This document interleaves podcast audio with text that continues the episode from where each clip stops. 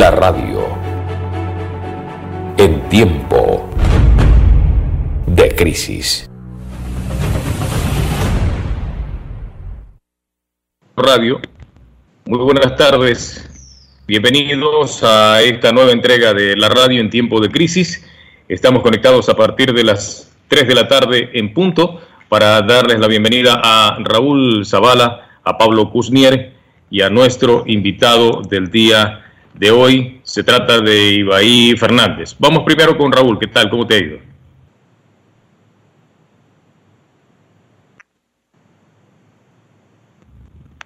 Pablo, ¿qué tal? ¿Cómo estás? Hola Renan, muy buenas tardes con todos. Buenas tardes a nuestros oyentes. Buenas tardes Ecuador. Aquí muy bien, esperando ansioso este momento, como todos los días, y aprender algo nuevo de lo que nos brinda la radio. Muchísimas gracias eh, Renan y estoy a tu disposición. Vamos a darle también la bienvenida al hombre de las estadísticas, Hernán Cusnier, que también se encuentra en línea en este rato. ¿Qué tal, Hernán? ¿Cómo te va? Buenas tardes, Renan. Buenas tardes a la audiencia. Estamos muy bien, este, totalmente aptos como para brindar la información que, requiere la, ciudadanía con, respecto al tema de hoy en día. Paso nuevamente contigo. Intentamos una vez más con Raúl para saber si se encuentra ya conectado para saludar a la audiencia a todas las personas que nos están escuchando a través de la señal de San Gregorio Radio 106.1 en señal abierta y también a través de nuestras plataformas digitales, las diversas que tenemos habilitadas para que nos puedan sintonizar alrededor del mundo. Raúl, ¿qué tal?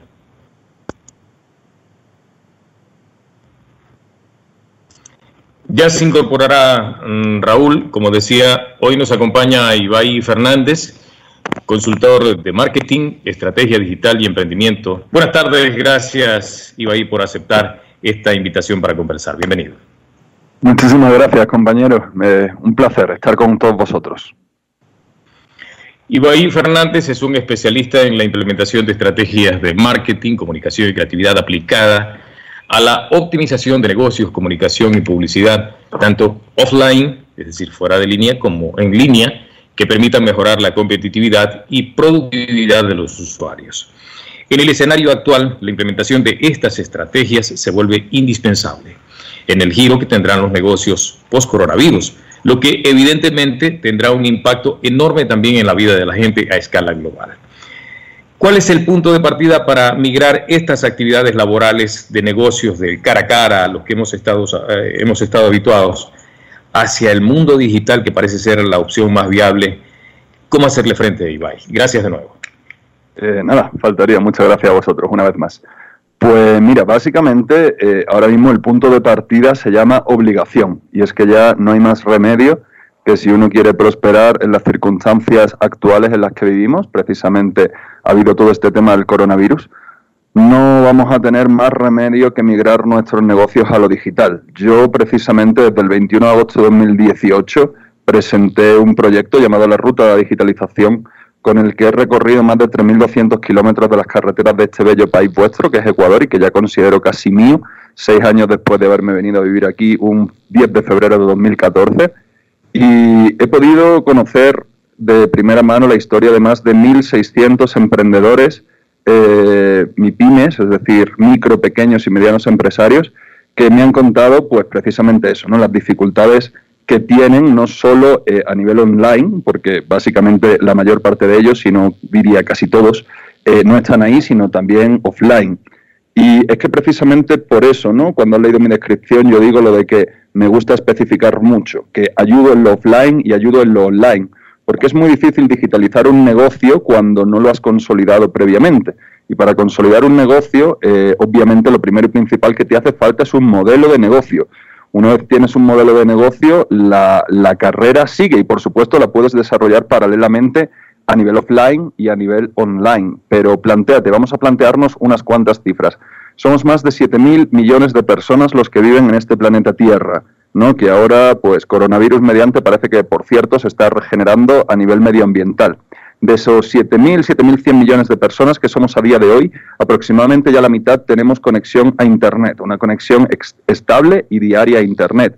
Es decir, estamos hablando de casi 3.500 millones de personas conectados diariamente a, Internet, ¿verdad? Y para colmo, dice la estadística que eh, el 33% de esos 3.500, vamos a poner aproximadamente unos 1.166 millones de personas, lo hacen todos los días en Internet para adquirir productos o servicios, o al menos para buscarlos, sino para adquirirlos. Eh, cuestión para la que además utilizan Google 8 de cada 10 personas. Es decir, 8 de cada 10 personas buscamos ante cualquier deseo o necesidad en Google. ¿Esto cómo se resume? Pues como diría el gran Bill Gates, fundador de Microsoft, básicamente se resume diciendo que si tu eh, negocio no está en Internet a día de hoy, tu negocio está fuera del negocio. Y para colmo, vuelvo a repetir, habidas las circunstancias en las que hoy por hoy nos encontramos, pues, pues todavía más, ¿verdad? Seguro, de esas microempresas a las cuales has hecho referencia, Ibai, ¿hay algunas tal vez que tienen ya un plan de negocios para comenzar en este proceso que, parece no tener otra salida, otra vía? Pues mira, la verdad que precisamente eh, yo que me he venido especializando en ayudar a, través de consultorías, a través de asesorías a este tipo de, micros y de pequeñas empresas. La verdad es que no, no he encontrado todavía una sola que me pueda, que me haya dicho, ¿no? De antemano. Es más, te voy, te voy a ilustrar con un ejemplo que es curiosamente la última. Como bien se sabe, se habla del pecado y no del pecador, así que ahorraré nombres propios. Pero básicamente estamos hablando de una empresa que se ha gastado más de 100 mil dólares en, una serie de máquinas, en una serie de máquinas muy específicas que permiten construir un tipo de material impreso muy específico. Y sin embargo, esta empresa, por ejemplo, eh, pues precisamente, ¿no? Cuando le dije, vamos a ver, ¿cuál es tu modelo de negocios? No tengo. Muy bien, vamos a sentarnos y vamos a generar uno. Y empezamos a generar uno. Eh, la consultoría se supone que él la había contratado por 20 horas de consultoría. En los cinco primeros minutos ya le había resuelto el entuerto. ¿Por qué? Porque su principal problema era que el único canal de venta de la empresa era el propietario. Es decir, no tenía representación online ni offline, no tenía representación en medios de comunicación tradicional ni en medios de comunicación digitales, no panfleteaba, no tenía un software de seguimiento de sus clientes, no tenía relaciones públicas. Bueno, sí, precisamente quizás relaciones públicas era lo único que tenía porque, como digo, el único canal de venta era el propio propietario de la empresa. ¿Me puede responder alguno de los presentes cómo se puede vender si uno no establece canales de venta? Así es, una cosa muy complicada. Vamos a, también a absolver las inquietudes, las preguntas de Pablo Cusnier, que es uno de los miembros de este equipo de trabajo. Estamos haciendo radio al andar, dadas las circunstancias y evidentemente esto nos, nos pone cierta distancia, pero también nos acerca al mismo tiempo y podemos estar aquí y al otro lado del mundo y lo conoces mejor que nadie, ya que trabajas en, en, esta línea. Pablo, ¿qué tal? ¿Cómo te ha ido? Buenas tardes, una vez más. Buenas tardes, Renan. Buenas tardes, Ibair. Un placer, un placer conocerte, por lo menos por este medio. Eh, sabemos y, gracias por la información que nos estás dando, que la gran cantidad de gente que está hoy en día insertada en este nuevo tipo de, negocios o de marketing, eh, pero la gran inquietud nuestra que vivimos fuera de las grandes ciudades, como Quito o Guayaquil en el caso del Ecuador, y que verdaderamente tenemos un grave problema el nivel de, sistemas de computadora en los hogares son muy pocos. Y también tenemos un, problema de infraestructura a través del, Internet eh, a nivel provincial. Entonces, ¿cómo, ¿cómo, se podría manejar este, este tipo de, de nuevos emprendimientos a través del, de, la, de, la, de, lo que tú nos estás marcando? Eh, pues mira, en ese sentido, en realidad te puedo responder desde un punto de vista ligeramente político. Y no es mi intención, ojo al dato, hacer proselitismo para ningún extremo del espectro político, pero tenemos que tener en cuenta que hay 884 centros dotados con conexión en las zonas más remotas y rurales del país. Se llaman infocentros.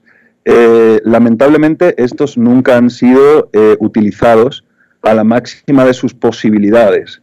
Y verdaderamente es una lástima porque tengamos en cuenta que precisamente eso, esos 884 infocentros que fueron uno de los pilares, una de las piedras angulares sobre los que yo levanté mi proyecto de la ruta de la digitalización, hoy en día eh, están llamados a desaparecer. Y, y, fíjate, precisamente, ¿no? Para, no solo para micro, pequeños y medianos empresarios, sino incluso para, por ejemplo, pues eso, agricultores que quisieran en un momento determinado levantar una marca en relación a su producción agrícola, lo bien que estarían estos 884 centros. Ahora, al margen de eso, con todo, eh, sí, ciertamente hay una brecha digital importante. Eh, obviamente, cuando se habla de impulsar la digitalización de un país, se habla de tres palancas principales. Una es el hardware o la infraestructura digital. Otra es el software, es decir, las aplicaciones que los smartphones y que los ordenadores y que las tablets, etcétera, llevan consigo. Y por último tenemos el factor obviamente de capital humano, ¿verdad?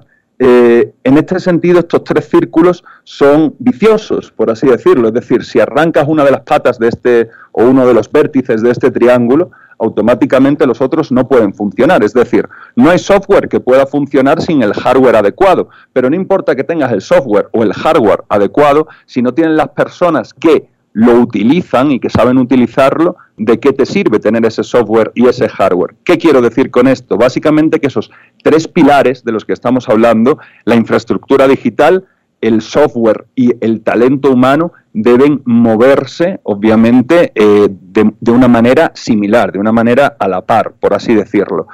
Que ocurra o que no, ya obviamente no solo depende de los emprendedores, ya no solo depende de nosotros los mercadólogos, incluso de los más convencidos en, como yo, ¿no? en ayudar propiamente a la comunidad, a lo que yo llamo la matriz productiva ecuatoriana, formada en su mayoría precisamente por micros, pequeñas y medianas empresas, sino que precisamente el esfuerzo tiene que venir de todos lados, obviamente también de la, de la administración pública, por supuesto, y curiosamente, fijaos lo que voy a decir, no solo, esto he intentado yo que todo el mundo lo entienda, a ver si por fin eh, empezamos a hacer que lo entiendan, no solo se trata de educar al empresario, hay que educar al consumidor en aprender a consumir por eh, Internet, por medios digitales. Y es más, os voy a lanzar un pequeño apunte en el que siempre he pensado. Imaginaros que todo este ecosistema digital perfecto lo enmarcáramos dentro de una mínima reforma fiscal, una tan mínima como decir que a partir de hoy, precisamente porque estamos en un momento crítico que así lo amerita, las transacciones por comercio electrónico van a haber reducido su impuesto al valor añadido, es decir, el IVA en un 50%. En lugar de un 12%, para transacciones electrónicas comencemos a cobrar un 6%. ¿Qué creéis vosotros que ocurriría con el comercio electrónico en este país? ¿Se dispararía o no?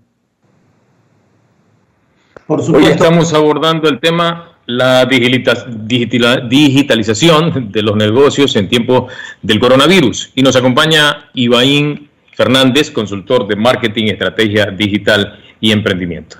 Quisiera saber si Hernán nos puede aportar con algunos datos estadísticos en referencia al tema u otros que pudiesen abonar al respecto o preguntas para Ibai, nuestro invitado de hoy. Hernán.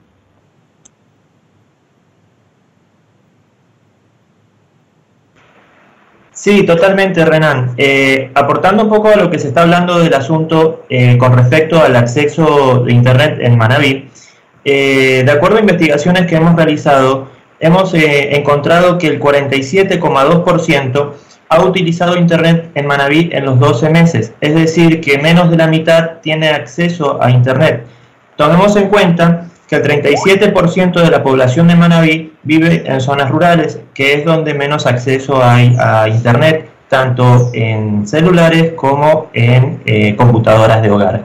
Eh, a esto hay una referencia de que eh, en los hogares, hablando justamente por el tema del coronavirus, que ahora necesitamos no solamente tener un celular, sino muchas veces una computadora para las cuestiones de teletrabajo, hay un 27% de, de, hogares conectados con computadoras eh, eh, que es un dato muy interesante para tener en cuenta.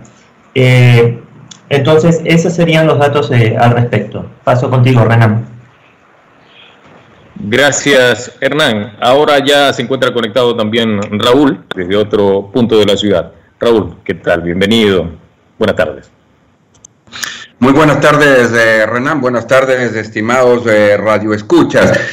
Eh, hemos eh, podido superar un, un, problema con la computadora. Creo que ya no aguanta, como quien dice, la computadora. Ha habido algún trabajo extra el día de hoy, pero estamos acá ya. Hubo que prácticamente volver a cargar el programa, así que por ahí estamos.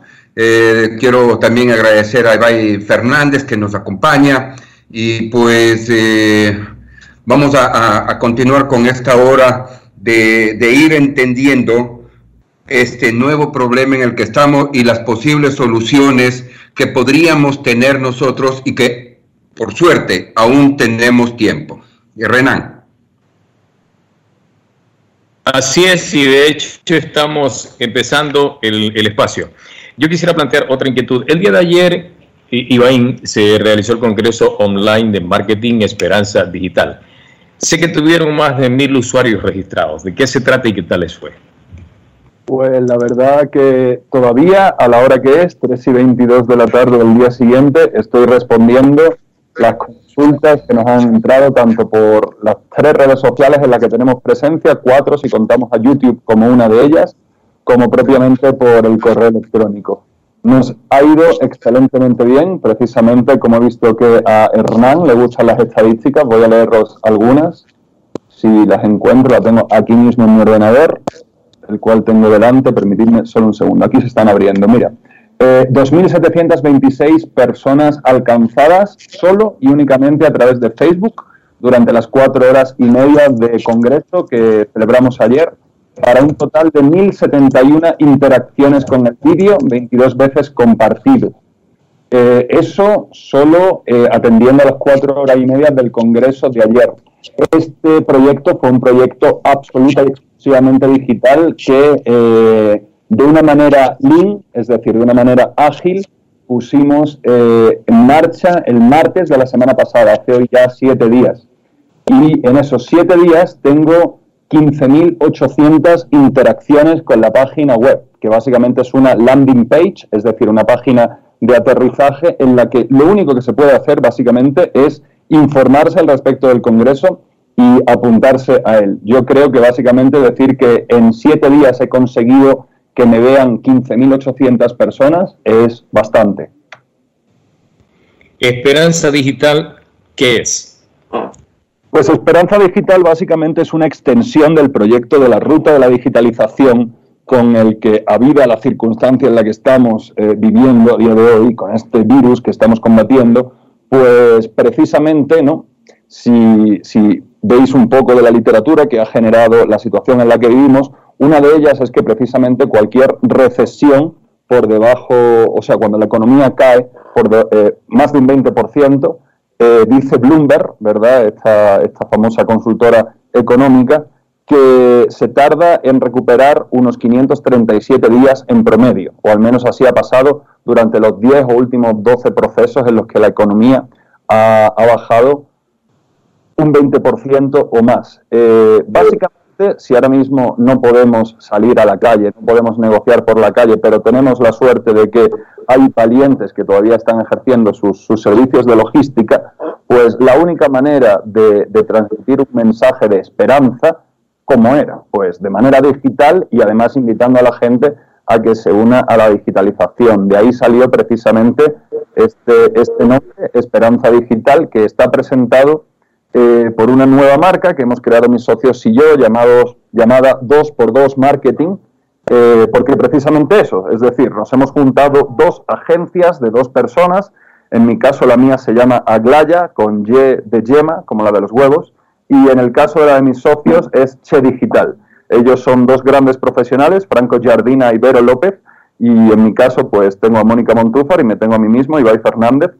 Nos hemos juntado precisamente pues para eso, porque era necesario transmitir de manera digital un mensaje que hiciera a la gente mucho más proclive a digitalizar sus negocios como en principio, única forma eh, posible en el presente actual de, de prosperar.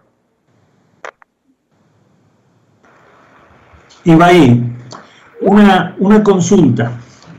Manabí es una, una provincia que se especializa más que nada en dos cosas. Una la agricultura y otra el turismo. ¿De qué manera se puede trabajar digitalmente con, tu manera de, de, accionar profesionalmente en esos dos campos?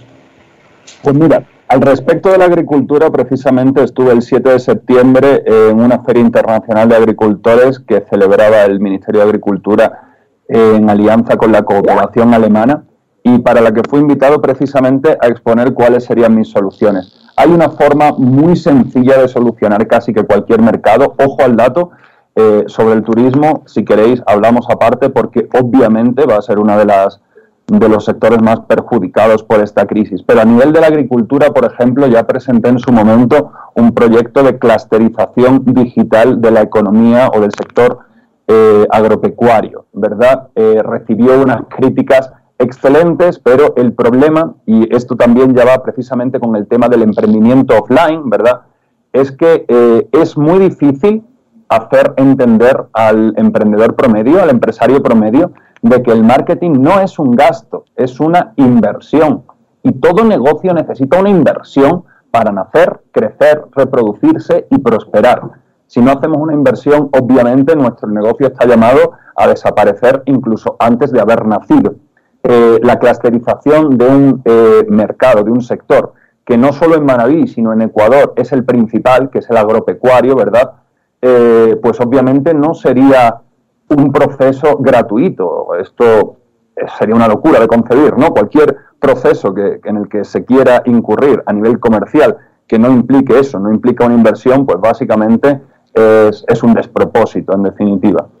Entonces, soluciones para el mercado agrícola manavita en concreto, pues precisamente ese, ¿no? Eh, ¿Qué tal si empezamos a pensar que en un mundo hiperconectado, hipervinculado, como este en el que vivimos a través de Internet, eh, reconocemos por fin que la unión hace la fuerza y en lugar de ser eh, tan competitivos los unos con los otros, desde un punto de vista casi agresivo, visceral, ¿verdad? Empezamos a darnos cuenta de que eso, de que clusterizando, es decir, generando un conjunto en el que empresas con intereses similares puedan asociarse, puedan aliarse persiguiendo objetivos similares, eh, se produzca, en definitiva.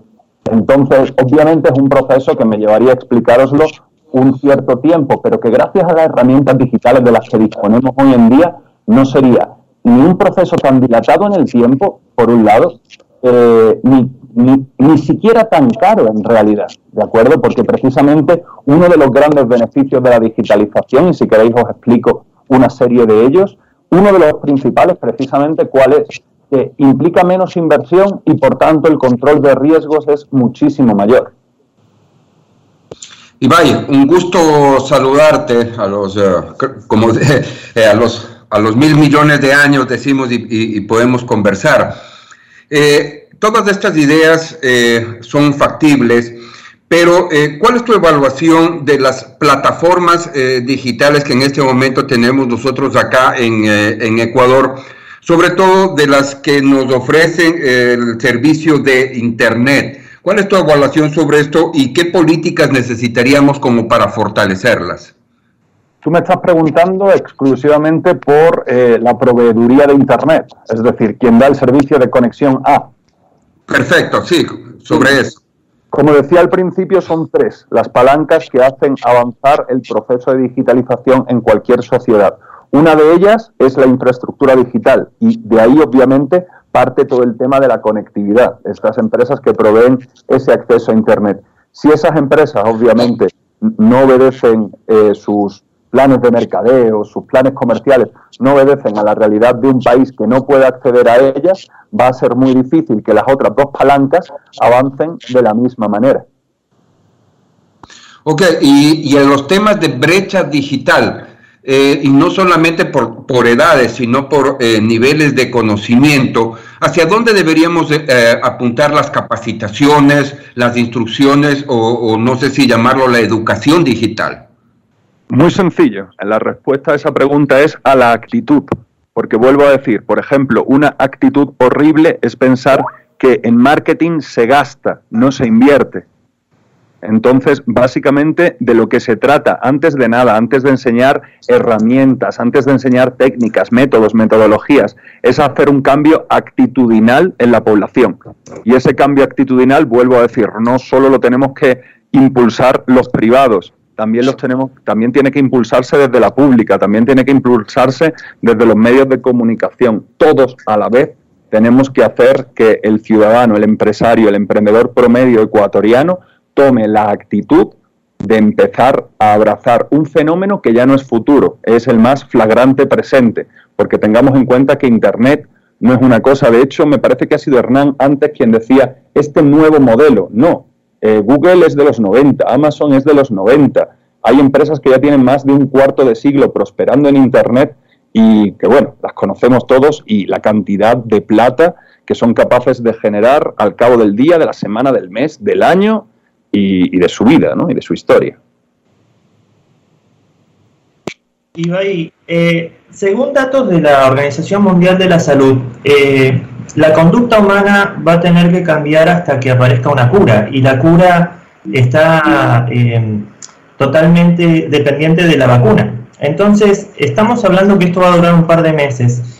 Sabiendo eso, muchas costumbres, eh, acciones, hábitos van a tener que cambiar, algunos momentáneamente y otros definitivamente. De eso también va a depender las acciones comerciales de cada una de las empresas. ¿Cuáles crees que van a ser esos cambios que van a ser una nueva era a partir de ahora?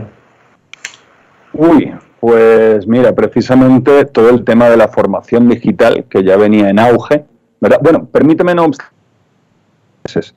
eh, al mismo y, lo comparto, de hecho, pero siendo pragmáticos tendríamos que pensar, digo yo, al menos en unos tres, ¿vale? Pero al margen de eso, respecto a lo que me estabas eh, planteando, por ejemplo, veamos el auge de todo lo que viene siendo el tema de educación a la distancia, ¿vale? Eso va, va a tener que ser ya una obligación porque cada día ciertamente va a ser más difícil congregarse en un aula con otras personas que podrían ser focos de infección.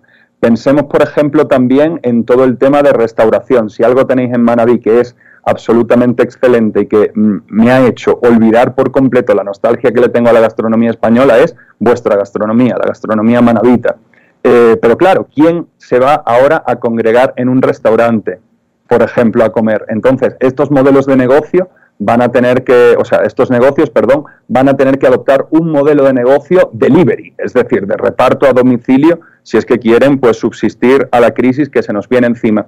A mí me preocupa particularmente porque aparte de mercadólogo, pues soy cineasta, soy músico, soy escritor, soy actor incluso. Me preocupa muchísimo el tema de la cultura, porque decidme vosotros a día de hoy quién se querría congregar en un teatro, quién se querría congregar en un cine, ¿verdad? Eh, en un gimnasio, por ejemplo. A partir de aquí el deporte que hagamos va a tener que ser pues en nuestras casas, o si no en nuestras casas, en espacios bien abiertos en los que tengamos poquito contacto o, bueno, como viene diciéndose, distanciamiento social para con nuestros congéneres humanos. Esos, por ejemplo, se me ocurren así a bote pronto. Podría intentar pensar en más, pero por ahora. Eh, y te hago una repregunta. Eh, nosotros aquí en Manabí, eh, sobre todo en el sector del, del campo y de las playas, vivimos mucho del turismo. Hoy en día se está viviendo esta situación, algo comparado como lo que fue en el 2001 eh, con el tema de las Torres Gemelas a nivel de turismo internacional. Eh, tanto así que se están desplomando el tema de la demanda de los vuelos y el sector hotelero. ¿Cómo harías tú para generar de vuelta la confianza en el turismo para volver a reactivar el sector? y qué tácticas aplicarías? Mira, en ese sentido, la gran diferencia precisamente con la situación que tuvimos el 11 de septiembre de 2001 en las Torres Gemelas es que básicamente el miedo en aquel momento era principalmente, por parte de los gobiernos, no por parte de los viajeros. Es decir, los viajeros en su gran medida no tenían esa sensación de que justo el avión que iban a coger ellos era el avión que, se iba a volver a estrellar contra, contra, otro, ¿no? contra otro monumento, contra otro edificio, etcétera. Pero ahora el problema es que el miedo va en, en el viajero. Entonces, ¿Qué se puede hacer? Pues básicamente yo diría que se puede intentar hacer de alguna manera el mismo trabajo que se está tratando de hacer con la digitalización del Ecuador. Es decir, un cambio actitudinal. ¿Cuál es el problema? Que ahora mismo ese cambio actitudinal todavía la, gráfica, por decirlo de algún modo, eh, sigue yendo hacia abajo, porque obviamente estamos todavía en, plena vorágine del COVID-19, el coronavirus, como le queráis llamar. Eh, cuando precisamente ya esa caída tan grande de la actitud del turista, del viajero, eh, comience, por lo menos se estabilice, ¿no? Comience, deje de decaer, vamos a decirlo así, será misión de agencias turísticas, de resort turísticos, de operadores turísticos, empezar a hacer a través de sus campañas de mercadeo. Y, ojo al dato, el marketing no es nada sin comunicación, entonces, tanto a través de sus campañas de marketing como a través de sus campañas de comunicación, habrán de conseguir que esa curva comience a, elevarse. Ojo al dato, también tenemos que tener en cuenta una cosa, este virus no se va a ir, es decir, va a ser como tantos otros virus que sí, llegará un momento, el otro día comentaba yo con, otro profesional de, mi mundillo, ¿no? que precisamente eso, vamos a tener que acostumbrarnos, que al final probablemente de aquí a 24 meses todos hayamos pasado el coronavirus, lo único que ahora precisamente hay que estar en cuarentena, ¿por qué? Porque precisamente como la salud, el, sistema de salud no puede responder a tanta demanda, pues tenemos que estar en nuestras casas para no enfermarnos todos a la vez. Pero para el final de 2022 probable, todo, probablemente todos hayamos pasado de una forma u otra esta disculpadme si os parece una frivolidad, ¿vale? No lo es, en no, no quiero que suene así, pero esta gripe. ¿Por qué digo esta gripe? Porque con suerte, precisamente cuando haya vacunas, cuando se hayan descubierto ciertos remedios, ciertos contravirales, pues pasará a ser otra gripe, una gripe muy severa, una gripe a la que habrá que tener mucho cuidado, pero a la que espero de corazón que la ciencia pueda ponerle remedio lo antes posible. Estamos conversando con Ibrahim, Fernández, consultor en marketing, estrategia digital y emprendimiento. Hoy abordamos el tema la digitalización de negocios en los tiempos del coronavirus. Ibrahim, ¿cómo están las cosas con un panorama incierto en cuanto al tiempo que nos tomará retomar las actividades y a la ausencia de planes gubernamentales de largo aliento para reactivar la economía, que está siendo de paso muy golpeada por la pandemia? es suficiente con lo que estamos haciendo. Yo sé que son los esfuerzos que se hagan, nunca terminan de cubrir toda la necesidad, pero ¿qué tenemos que hacer en, concreto para evitar llegar al extremo y no ser arrastrados por la improvisación? Muy buen trabajo, de paso, el que está haciendo tu agencia, tu asesoría. Tú te refieres, tu pregunta va enfocada al punto de vista económico. Exactamente. Pues mira, te voy a responder con una palabra en chino. Tú vas a decir, ¿estás loco? Pues no, te voy a responder con una palabra en chino y a continuación te la voy a explicar. Beizi. Beizi en chino significa crisis y está compuesto por dos caracteres chinos diferentes. El primero es peligro, pero el segundo es oportunidad. ¿Vale? ¿Por qué? Porque toda crisis representa una oportunidad y precisamente lo que tenemos que hacer que es buscar ahora más que nunca la oportunidad que nos permite el mercado para prosperar con modelos de negocio que antes de esta crisis no hubieran eh, sido posibles. Por ejemplo, vamos a poner eh, cuánta, volvemos al tema gastronómico, ¿cuántas amas de casa en Manabí no cocinan de lujo? Muchísimas, estoy seguro, porque además yo personalmente he sido invitado a, muchas de esas casas. Como he dicho antes, he tenido la suerte de conocer de primera mano la historia de muchísimos emprendedores que han tenido la deferencia, la cortesía y, el lujo, en definitiva, de, invitarme a sus casas a almorzar, a comer, a cenar, etcétera. Y sé que precisamente eso, mejor que, que allí he comido en pocos sitios en mi vida, ¿sabe? Quizás con mi madre y con mi abuela, pero poquito más. Eh, ¿Qué tal si todas esas familias tuvieran una pequeña web de comercio electrónico en la que pudieran vender a través de reparto a domicilio todas esas delicias manavitas de las que son capaces. Pablo.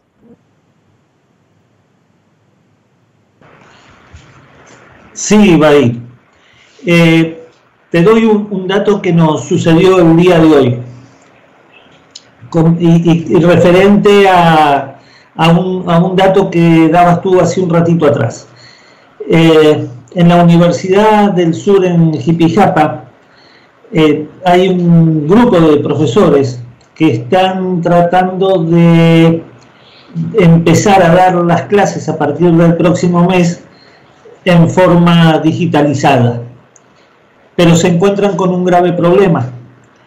La mayoría de sus estudiantes viven en la zona rural, eh, cercanas a, a la ciudad de Jipijapa, y no tienen medio de conectividad. Están tan preocupados que no saben cómo van a poder hacer para, para poder dar clases. Eh, y algo que nos sucede a nosotros, eh, nosotros aquí tenemos un, instituto eh, educativo y uno de nuestros problemas es en el momento que la próxima semana ya comencemos con nuestras clases, cómo vamos a poder lograr hacer eh, trabajar a niños de 4 o 5 años que necesitan de la personalización nuestra para sus trabajos en sus cuadernos. Entonces, hay, hay temas que son muy difíciles de poder manejar y sin embargo tenemos que buscarle la vuelta. ¿Qué, sugieres en esos casos? Mira, esa curiosamente es una realidad que me pilla muy de primera mano porque mi madre, que también vive aquí en Ecuador, vino, vino a Ecuador seis meses justamente después de que llegara yo, eh, vive, ¿no? Y por tanto, pues vivimos juntitos, así que básicamente eh, conozco esa realidad de primera mano. ¿Por qué? Porque ella es psicóloga del Departamento de Consejería Estudiantil de una unidad fiscal, de una unidad educativa fiscal de aquí, de la capital, de Quito. Eh, y precisamente eso, o sea, fíjate, tú me estás hablando de zonas rurales, yo te estoy hablando de la capital. Eh, mi madre es, de hecho, del, de uno de los colegios, de una de las unidades educativas del norte. Y, precisamente eso, o sea, se encuentra que diariamente no puede enviar eh, correos, no puede enviar mensajes, deberes, no puede coordinar e incluso desde sus estamentos superiores le pide que lleve a caso, perdón, le pide que lleve a cabo ciertas cuestiones, ciertos bueno, requerimientos, ¿verdad?, socioeducativos, etcétera, que son obviamente imposibles en la realidad en la que vivimos. Entonces, básicamente, para eso entiendo yo que es para lo que existe una oficina pública que debería poner remedio a estas cuestiones. Ahora bien, me vais a decir, la oficina pública está ocupada con otros planteamientos ahora mismo tan perentorios o más de los que puede ser la educación de los jóvenes, ¿no? como la sanidad y la economía principalmente. Eh, bueno, no por nada se llama crisis. Ahora bien, entonces, si he dicho antes que la crisis en chino es una mezcla de peligro y oportunidad, lo siguiente que me vais a preguntar es ¿dónde está la oportunidad? Ya lo he dicho antes y no quiero ser muy repetitivo, pero vuelvo a repetir. Hay 884 centros dotados de computadoras en las zonas más remotas, rurales y agrarias del país llamadas a desaparecer cuando personalmente pienso que es un crimen flagrante. ¿Por qué? Porque precisamente eso, le estamos dando la oportunidad a muchísimos habitantes, muchísimos, me atrevería a decir incluso millones de habitantes, de que tuvieran esa conectividad, esa posibilidad de comunicación, esa posibilidad de educación, esa posibilidad de mejora de la economía que como un milagro no lo remedie, lamentablemente van a ver erradicadas de su, de su catálogo de posibilidades, digámoslo así.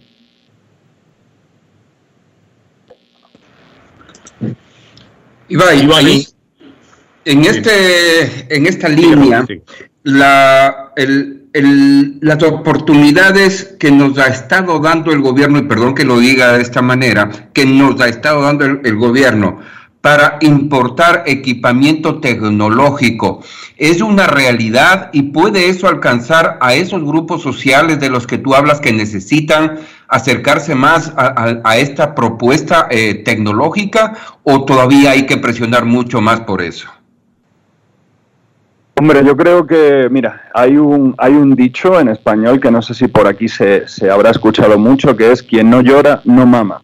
Entonces, todo lo que sea presión social, presión humana, eh, en relación al beneficio y en relación a la prosperidad de la ciudadanía de una sociedad de cualquier gobierno dado. Ojo, porque yo hace seis años que salí de España, pero es que antes de España había vivido en, seis países diferentes y en todos se encuentran realidades de verdad, ¿eh? incluso en los que vosotros queráis imaginar como más desarrollados, en la Europa del Norte, etcétera, en los que toda esa presión, social a la que tú estás haciendo referencia es obligatoria, es obligatoria, es un deber moral casi eh, impulsar eso. En este sentido, por ejemplo, yo siempre he dicho y vuelvo a decir, no me caso con nadie del espectro político, yo estoy o arriba o abajo, pero nunca a la izquierda o a la derecha. Eh, el aislamiento a nivel comercial que sufre Ecuador es muy heavy, es muy duro. ¿Por qué? Eh, yo recuerdo haber tenido problemas con Google en los que Google ha querido, eh, como te lo digo?, recompensar su error, porque muchas de las veces, pues obviamente son una empresa muy grande con muchísimos usuarios y tienen problemas. Ellos me han querido recompensar sus fallos con cupones de descuento, con regalías, con cosas que por vivir en Ecuador no me han podido dar. Eh, yo obviamente no puedo tener, no tengo formas fáciles de cobrar por plataformas de pago online. Las formas que tengo básicamente las tengo que triangular a través de los Estados Unidos o a través de España. Entonces, esto es una realidad a la que precisamente ¿no? la administración pública tiene que hacer frente ya, porque sí, soy partidario de que tiene que haber cierto proteccionismo de la economía local. Es decir, si aquí se fabrica un esferográfico y en Estados Unidos se fabrica un esferográfico, yo quiero comprar el de Estados Unidos, yo debería de pagar más. ¿Por qué? Porque primero lo nacional, primero lo ecuatoriano. Pero si aquí no se fabrican ciertas cosas, ¿por qué tengo que pagar unos aranceles desmedidos, por ejemplo? ¿Por qué no puedo eh, cobrar fácil de plataformas como Google, como PayPal? ¿Por qué no puedo importar con sencillez desde plataformas como Amazon cuando ya está demostrado que son plataformas y que son métodos, métodos de comercio en definitiva que no hacen sino mejorar la competitividad de los países, ¿no? De, de, los mercados en definitiva, porque tenemos que tener en cuenta, y aquí es donde viene de nuevo el concepto de aislamiento, que hace ya mucho tiempo que estamos en un mercado global, le guste a quien le guste, y encerrarse y poner eh, fronteras rígidas a nivel comercial es ganas de básicamente perjudicar la economía local, la economía nacional. En, su momento tú hablabas de la necesidad de la, de la inversión, o mejor dicho, de la obligación que tenemos ya para la inversión en todos estos equipos eh, tecnológicos, plataformas y servicios. ¿Qué es lo más caro que tú ves o que tú podrías decir que que cada empresa va a necesitar para poder ingresar y estar tranquilamente en, estos oh, procesos de digitalización y de, y de incorporarse, obviamente, al, mundo. ¿Qué es lo más caro que, hay en esta línea? ¿La computadora? No lo sé. Esa es la, pregunta. Mira, básicamente eh, una computadora que te permita a día de hoy generar un negocio en línea, eh, bueno, yo obviamente como tecnócrata que soy, tengo la suerte de haber tenido un ordenador en mi mano desde los cuatro años.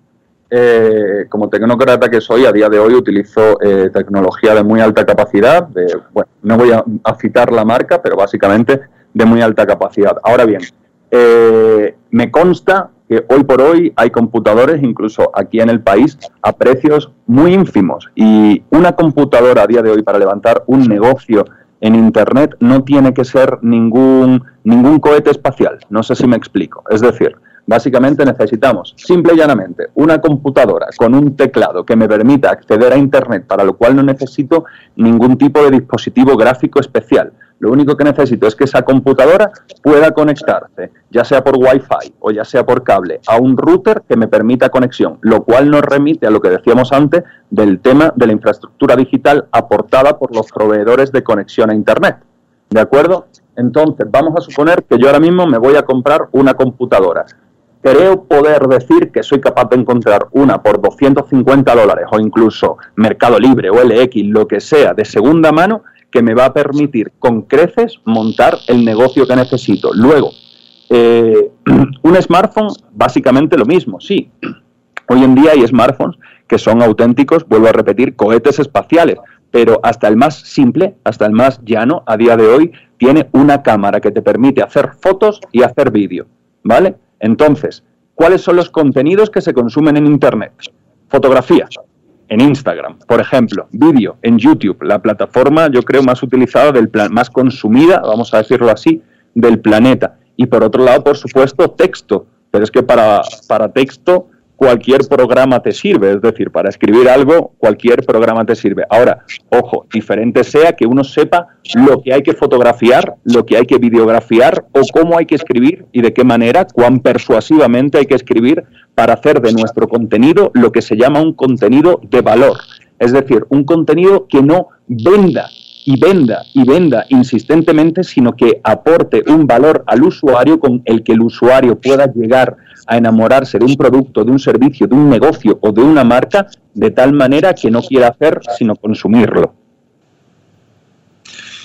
Bien, este, eh, en esta línea y algo que hemos estado conversando en estos días, nos viene la, el, escenario de, los, de las famosas eh, fake news o, o, de las noticias falsas, dos cosas diferentes, y como esos contenidos que solamente buscan los clics, que se le llama. ¿Cómo los, ¿Cómo los negocios tienen que evitar todo eso para que sus productos, sus ofertas de servicios tengan credibilidad en el, en el, en el público y que tampoco no se sienta que son eh, métodos de ciberdelincuencia para robar datos o, los temas de tarjetas de crédito y el riesgo que muchas personas tenemos o miedo que muchas personas tenemos de que se utilicen nuestros datos con otros fines. ¿Cómo, cómo ir generando esa seguridad? De quienes montamos un negocio y buscamos clientes. Vale, pues mira, lo que decía antes de la, ¿cómo es? de la actitud, lo vuelvo a repetir, básicamente. Ahora, vamos a remontarnos precisamente un cuarto de siglo, es decir, 25 años atrás, cuando el tema del comercio electrónico cogía, empezaba, por así decirlo, a tomar auge en, en lo que conocemos como el primer mundo, ¿verdad? Los Estados Unidos, Europa, etcétera. ¿Vosotros creéis que hace 25 años los estadounidenses no tenían miedo o los europeos no tenían miedo de poner sus datos en un sitio y a lo mejor te llega el producto, a lo mejor no te llega el producto, etcétera? Pero obviamente, ¿cómo se combatió eso? Pues se combatió con la normalización. ¿La normalización a través de qué? De la educación, del uso y de la promoción, tanto por parte del sector privado como por parte del sector público, de, este tipo de, de servicios. ¿Vale? Ahora bien, eh, tú has dicho una serie de cosas, ¿vale? Eh, como por ejemplo el tema del fake news, ¿no? Y también como por ejemplo el tema de la suplantación de identidad.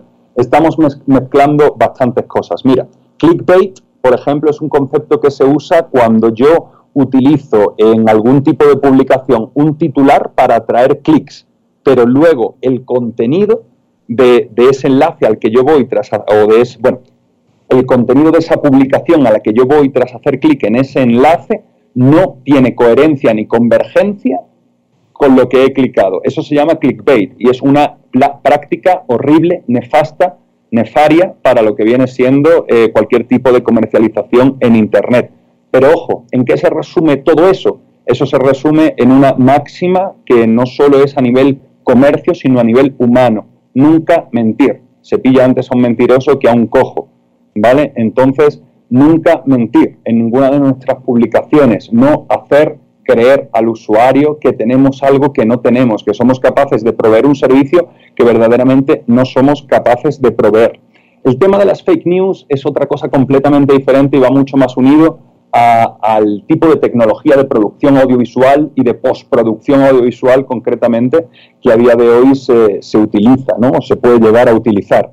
Otro tema muy diferente es el tema del scamming, ¿no? que precisamente, literalmente, lo que significa es estafa, solo que en este caso, estafa cibernética. Una estafa cibernética que muchas veces se produce precisamente a través de un fenómeno que se llama phishing, que ya de por sí pasaba en el mundo offline, y es la suplantación de identidad. Ahora bien, voy a referirme a un ejemplo que yo siempre le he puesto a mi madre, eh, porque claro, mi madre cuando yo era jovencito, yo conocía a, a amigos y a amigas por internet, y quedaba con ellos sin haberle visto nunca la cara antes. Y ella me decía, no te atrevas, no sé cómo te atreves, es decir, y si, y si no es quien dice que es, Yo voy a, voy a llevar ahora el ejemplo a una discoteca. Estamos en una discoteca y yo ligo con alguien y decido que me lo voy a llevar esa noche a mi casa. Yo verdaderamente sé quién es esa persona, sé el daño que me puede llegar a hacer en un momento determinado si por lo que sea verdaderamente no es quien dice ser o no es quien yo creo que es. ¿Me entendéis? ¿Me entendéis? Sí, claro Estamos que sí. conversando con Ibaín Fernández, consultor de marketing, estrategia digital y emprendimiento a través de San Gregorio Radio en señal abierta en 106.1 FM y también gracias a la facilidad, la posibilidad que nos permiten las plataformas digitales para que alrededor del, mundo nos puedan escuchar y poder compartir estos importantes criterios que del día de hoy estamos escuchando de la voz de Ibaín Fernández. Hoy abordamos el tema la digitalización de los negocios en tiempos del coronavirus. Antes decías que el cine, entre otros espacios de negocios, por decirlo de algún modo, otros eventos que congregan a muchas personas y va a sufrir un impacto muy importante con esta pandemia. ¿Cuál es el futuro del fútbol que mueve millones de dólares? Pues será muy difícil, al menos por ahora incierto, que esta concentración masiva que genera tanto dinero vuelva a la normalidad, por lo menos en el corto plazo. Pues quizás precisamente tanto la cultura como el deporte vayan al último, a la última balda de la estantería cuando se entra en tiempos de recesión económica y de crisis. Eh, así que, por suerte por desgracia, lamentablemente, eh, cualquier tipo de espectáculo público, cultural o deportivo, eh, de una forma u otra, se va, se va a ver desgastado por esta crisis, ¿no? Eh, se nos podría incluso, supongo que si pensamos muchos otros, es decir, obviamente el tema del turismo, el tema de, de, la restauración, cualquier cosa que implique o que haya implicado hasta aquí una aglomeración tiene que variar. Ahora bien, precisamente, no el fútbol está pero sí el cine obviamente sí que tiene, todos conocemos Netflix, ¿verdad? O el tema de la música, todos conocemos Spotify, sí tiene sus referentes eh, y ojo, que precisamente como cineasta y como actor os digo, no nunca va a ser lo mismo entrar en un teatro, entrar en un cine, porque de hecho tanto lo uno como lo otro en su esencia se define como una experiencia colectiva ¿verdad? Eh, nunca va a ser lo mismo que quedarte en tu casa viendo una película o, bueno, un concierto. Podemos ver conciertos de sobra en YouTube, uno detrás de otro, pero nunca en la vida es el poder que tiene la música en directo eh, va a poder alcanzar tu corazón, tu alma de la manera que, lo haría, ¿verdad? El tema del fútbol sí es más complicado, relativamente. Es decir, ¿qué podríamos decir al, al respecto del tema del fútbol? Pues que obviamente en tanto los jugadores pasen unos controles, igual que pasan unos controles de dopaje, igual que pasan unos análisis eh, de, estado físico, ¿no? de estado atlético, pues van a tener que someterse a más y más controles para por lo menos los 22 que estén sobre el terreno de juego, los cuatro eh, colegiados, ¿no? el árbitro, los linieres, los que sean, los entrenadores, el, técnico, el ujier, el utillero, los que estén propiamente, que tengan todo el día que estar en contacto los unos con los otros, si queremos que, el fútbol, tanto como deporte como industria, se, mantengan, pues el espectador, por suerte o por desgracia, se va a tener que quedar eh, en casa sin disfrutar, pues eso, sin disfrutar el rugido de las barras, sin disfrutar el tañido de los tambores. Lamentablemente estamos avanzando a, bueno, ya no estamos avanzando, ¿qué digo? Estamos en un mundo ahora mismo, hoy por hoy, en el que vamos a tener que adaptarnos a, esa cosa de verlo todo a la distancia. Ojo, yo diría lo siguiente, en lugar de, de deprimirnos, en lugar de entristecernos por esta, por esta cuestión, pues qué tal si al menos reconocemos que gracias a las nuevas tecnologías, gracias a las tecnologías telemáticas, al menos voy, voy a poder seguir viendo películas, películas que me van a servir por Internet, voy a poder seguir yendo a conciertos, conciertos que me van a seguir eh, sirviendo por Internet y sobre todo pues también fútbol. Voy a poder seguir eh, siguiendo a mi equipo favorito, siendo tan fanático como lo he sido siempre, solo que desde mi casa, puestos a poner a lo mejor lo que nos ahorramos eh, también es mucha de la violencia que por suerte o por desgracia conocemos que, genera pues eso, el deporte y más que el deporte, no el deporte en sí, porque el deporte es sano, pero sí el enfrentamiento entre fanáticos y fundamentalistas que a lo mejor no aprecian tanto el deporte como precisamente el enfrentamiento que, al que el deporte les habilita, por decirlo de alguna manera. Y esta descripción que bien planteas Ibain también nos permite seguir escuchando radio y tener más cercanía a través de este medio que es tan apasionante y maravilloso. Quiero trasladarte una inquietud de uno de los oyentes de este programa, del periodista Iván Maestre, que nos escribe y nos plantea la siguiente inquietud para hacértela conocer. Más allá de los modelos de negocios para cualquier empresa pequeña, mediana o grande, en estos momentos críticos, la participación de los gobiernos autónomos municipales o descentralizados municipales a través de medios digitales debería ser más notorio para difundir información necesaria que ayude durante esta emergencia sanitaria, tomando en cuenta que ahora la comunicación digital es una de las que más resultados está dando por el acceso que tiene. Hay una oportunidad, Iván. Eh, la mayor y la más grande de toda la historia. ¿Por qué? Porque pensemos que precisamente cuando los medios de comunicación, incluida la radio, incluida la televisión, el que vosotros queráis, eh, eran unidireccionales, ¿verdad? Eh, el usuario no tenía derecho ni a participar de la comunicación ni a generarla. Hoy en día, precisamente algo que consigue Internet es lo que se conoce como la democratización de los medios de producción. Es decir, eh, yo ya cuando quiero informarme no voy a un medio de comunicación principal, Dios me libre, ni mucho menos. ¿Por qué? Porque a fin de cuentas hay alguien que tiene que pagar la nómina a periodistas y a directivos, etcétera. Esa persona que está pagando tiene intereses propios y tiene un punto de vista propio. Mientras que cuando me voy a internet, me voy por ejemplo a una red social como Twitter, ojo al dato, aquí sí que hay que tener cuidado con las fake news hay que tener mucho, mucho ojo a la hora de contrastar, pero es que precisamente si los humanos aprendemos de un, de, un, modo es contrastando. Nadie puede saber lo que es el frío sin entender lo que es el calor, ni saber lo que es la luz sin, sin saber lo que son, bueno, lo que es la oscuridad, ¿no? Entonces, básicamente, si lo que es lo que hay que conseguir, formar al ciudadano en un espíritu crítico que permita, tanto a la hora de consumir como a la hora de producir información, saber a qué fuentes ha de referirse y cómo ha de trabajar con ellas para obtener algo parecido a la verdad, porque obviamente la verdad objetiva per se es un ideal eh, que yo llamaría inexistente, pero por lo menos eso, algo que se acerque verdaderamente a algo que, en contraste de las diferentes fuentes, pueda resemblar lo más posible a la verdad. Estamos arribando a la parte final, pero no quisiéramos dejar por fuera algunas otras inquietudes. Entiendo que Hernán tiene otra para Ibaín, que gentilmente ha aceptado la invitación y nos está nutriendo con estos importantísimos criterios. Adelante, Hernán. Bien, Renan, eh, hay un dato que ha salido en los últimos días de una empresa de estudios que se llama Captify, eh, en donde indica, según las búsquedas de los consumidores a nivel de Google, cuáles son los, los mayores productos que tienen eh, justamente un gran nivel de, interés. Y, se dan tres productos en general. El primero son bienes de consumo y productos envasados que han subido un 700%, las entregas a domicilio un 60% y productos farmacéuticos un 38%.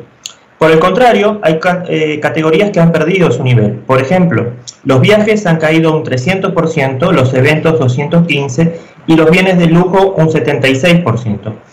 Si bien entendemos que esta situación es por la cuestión de la cuarentena que estamos viviendo, y que tomando en cuenta de lo, de lo que nos indicaba Ibai con respecto a que hay que empezar a dar contenido de valor para que empiece a resurgir los productos tradicionales, usted hablaba Ibai de que estamos aislados en el Ecuador y no solamente me quiero imaginar para los productos que ingresan. ¿Qué pasa con los canales de distribución cuando yo como empresario quiero vender un producto a otra parte del mundo? ¿Cómo ve el, la, de la distribución? Ahí te puedo dar un ejemplo muy concreto precisamente con un emprendedor con el que trabajé eh, hace ya un tiempito. Estamos hablando de quizás hace año y medio. Él era un cafetero, fíjate que no estamos hablando precisamente de algo que en principio tuviese que costar demasiado trabajo exportar, ¿verdad? Es decir, café molido, café en grano, café tostado, delicioso. Eh, obviamente me contrató para hacerle un estudio de mercado a ver si él podía llegar a exportar, de hecho, entre otros sitios, pues a España, ¿no? Desde de, donde yo procedo.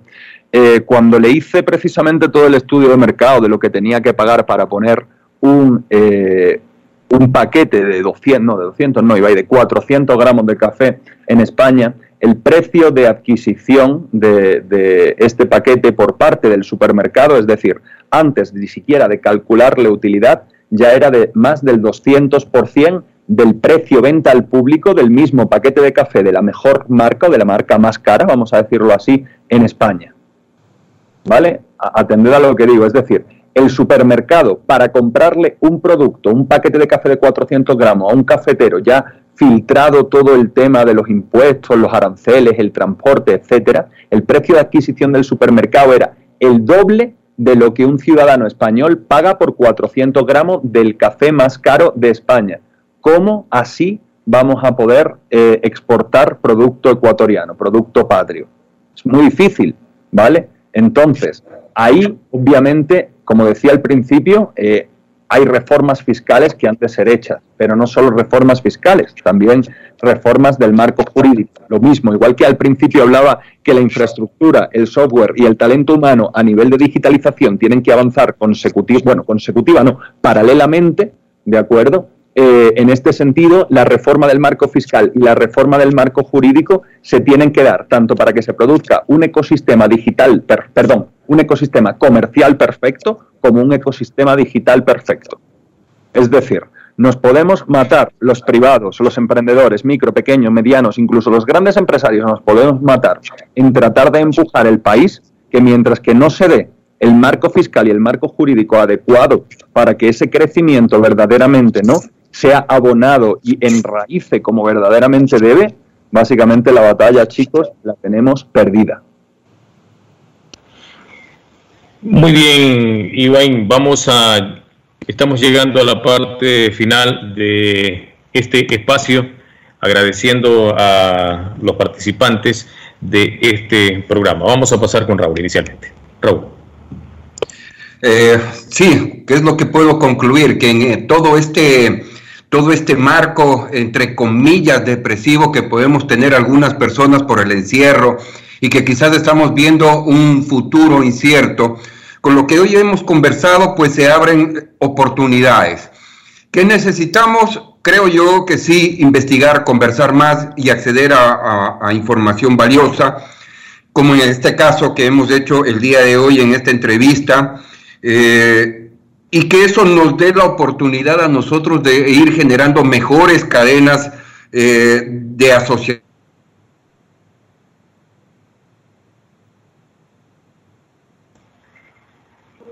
Perdimos la señal con, Raúl.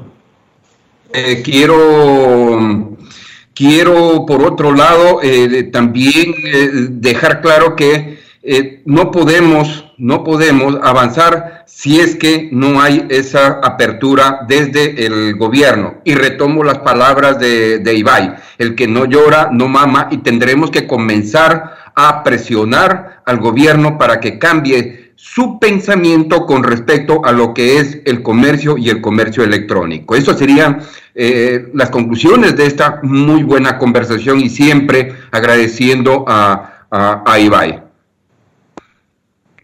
Pues nada, a mí solo me queda, por un lado, agradeceros a vosotros que me hayáis permitido estar aquí, en este espacio radiofónico con vosotros. Verdaderamente es un placer, muchísimas gracias a todos. Y por otro lado, pues nada, quiero, me gustaría, ¿no? Tener, aprovechar esta oportunidad para eh, invitar a todo oyente a que busque Esperanza Digital en redes, a que busque 2x2 Marketing, concretamente eh, se escribe 2x2mkt Ahí van a encontrar la información al respecto de este congreso online de que, al principio del, programa os daba unas estadísticas tan positivas. Y nada, precisamente pues a partir de ahí se van a poder, van a poder aprender en principio todo aquello, lo que nosotros pensamos que es todo lo básico para ya dar el salto eh, con ojos cerrados al mundo de Internet y aprovecharse de los infinitos beneficios que de verdad que este mundo tiene. Eh, no lo digo por nada, sino yo precisamente tengo, tengo la fortuna de haber estado ya ganándome la vida bastantes años, pues simplemente con eso, con un ordenador y con una conexión a Internet, tan sencillo como eso. Pablo Hernán. Gracias, Renan. Eh, me queda como conclusión algo que decía Raúl y que tiene toda la razón. Estamos llenos de posibilidades. Lo que yo sí creo que es el momento de perder el miedo y de enfrentarnos. Enfrentarnos primero con nosotros mismos e ir para adelante. Creo que esa es la gran meta que tenemos cada uno de todos nosotros. Y agradezco infinitamente, Ibai, por habernos dado una clase magistral de marketing. Gracias. A ustedes.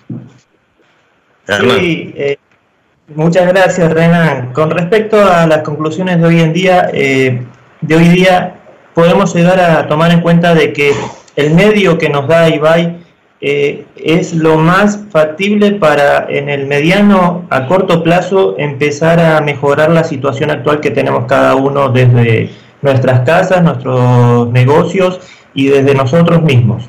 Ahora, también depende de distintos eh, puntos que se empiezan a enlazar.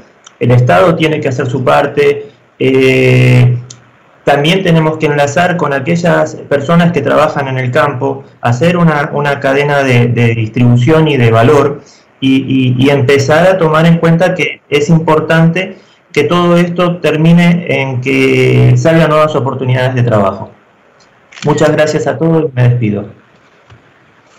Muy bien, yo quisiera, antes de despedirnos de, de desde este punto de enlace, Quisiera actualizar un poco la información respecto de los casos registrados hasta el día de hoy de coronavirus, eh, de coronavirus en el Ecuador, con corte a las 11 del mediodía. 2.240 contagiados y 75 fallecidos es el saldo hasta el momento de coronavirus. 2.240 contagiados y 75 fallecidos. Iván quedó reconocido en nombre de quienes hacemos San Gregorio Radio por esta entrega tan maravillosa de información, esta conexión tan importante para orientar a la ciudadanía que nos escucha, como decía, a través de esta estación radial. Quedo muy reconocido y te agradezco. Espero no sea ni la primera ni la última. Por supuesto, por favor. Sabéis dónde encontrarme, así que básicamente hacedlo cada vez que tengáis la necesidad. De verdad que ha sido mi placer y mi gusto poder acompañaros esta tarde con toda confianza y tenemos que continuar conversando sobre este tema tan interesante y sobre otros aspectos alrededor de lo que está pasando con referencia a la digitalización de los negocios en tiempos del coronavirus. Estuvo con nosotros Ibaín Fernández. Amigos oyentes de la radio, muy reconocido por su audiencia, nos despedimos hasta el día de mañana. Que la pase muy bien. Buenas tardes.